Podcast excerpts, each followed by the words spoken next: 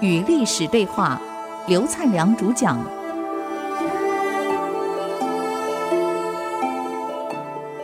您所收听的节目是《与历史对话》，我是刘灿良。那么上次我们谈到这个刘玄啊，在当了皇帝以后啊，很昏庸腐败，每天沉湎在酒色里面。大权交给了岳父赵猛，老百姓是苦不堪言。这个时候啊，刘秀不肯应刘玄之召啊，回到这个长安，就留在河北。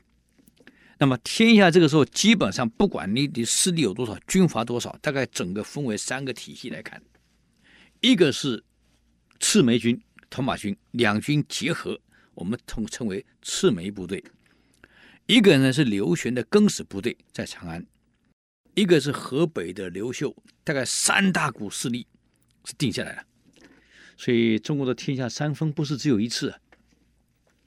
那么这个时候呢，在河北的刘秀一方面到处征兵，因为没部队你打不了仗啊，以河北为根据地，那么所有各州县只要拒不征兵的，杀。那刘秀没办法，所以杀了几个官吏以后呢。有些官吏是听命于赤眉的，有些听命于这个刘玄的。反正你一不听我刘秀的，杀几个官吏以后呢，变了。这个时候，刘秀的部队才可以顺利征得粮，征得自己的主力部队才建立起来。这个时候，跟赤眉才能够正式对抗。那么，赤眉这时候是最大的势力，屡战屡胜。虽然这样，将士是疲惫不堪。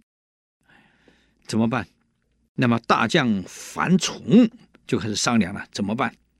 不如这样，先拿下长安，我们也可以称帝呀。这个时候算一算实力，刘玄最弱，不如先取刘玄，因为刘玄是昏庸，而刘秀呢，转战在号县，河北一带、河南一带。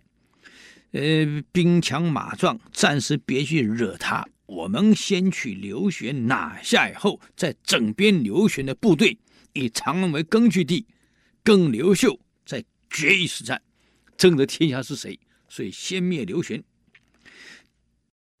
战略一旦定好，就开始执行了。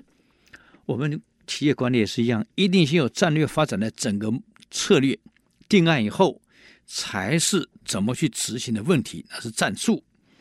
现在基本战略定了，所以你不要看这一些好像是流寇啊，人家也有人才，要不然势力怎么这么大？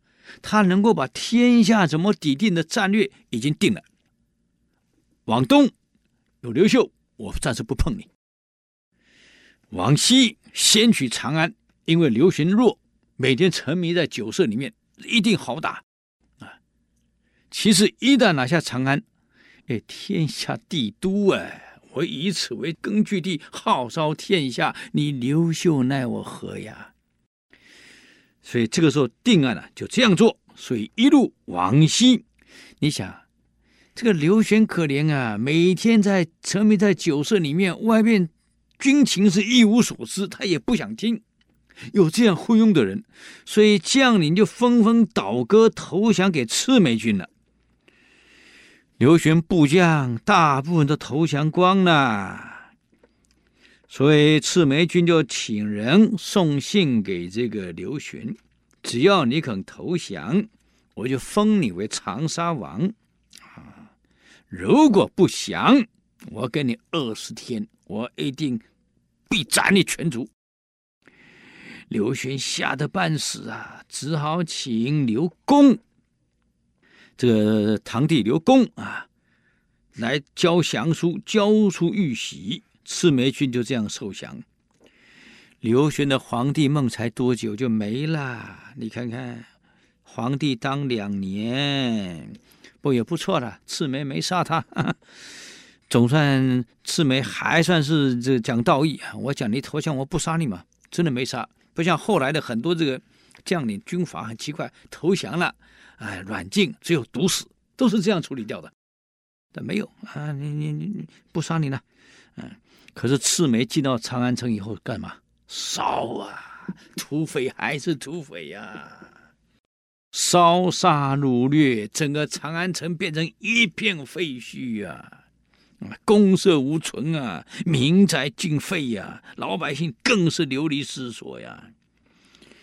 哎呀，这赤眉军也是笨啊，居然没有打算在这里安定下来，保留一切公事，保留人民，保留经济，保留社会制度，作为原来你所定好的根据地的计划没了，变了。呃，因为部队乱了套了嘛。这下一来，你看刘秀的部队跟赤眉的部队相比之下，不是个反差吗？刘秀所经过的地方，根本是秋毫无犯啊，军纪井然啊，老百姓夹道欢迎。可赤眉军所经之地是烧杀掳掠，反差。你想，老百姓流离失所后往哪里奔？当然往刘秀那里走了嘛，所以刘秀的部队就越滚越大，人越来越多，经济越来越稳定，他所统辖的辖区就越来越安定。这个时候，赤眉实力开始弱了，终于在最后的决战输掉了，刘秀赢了。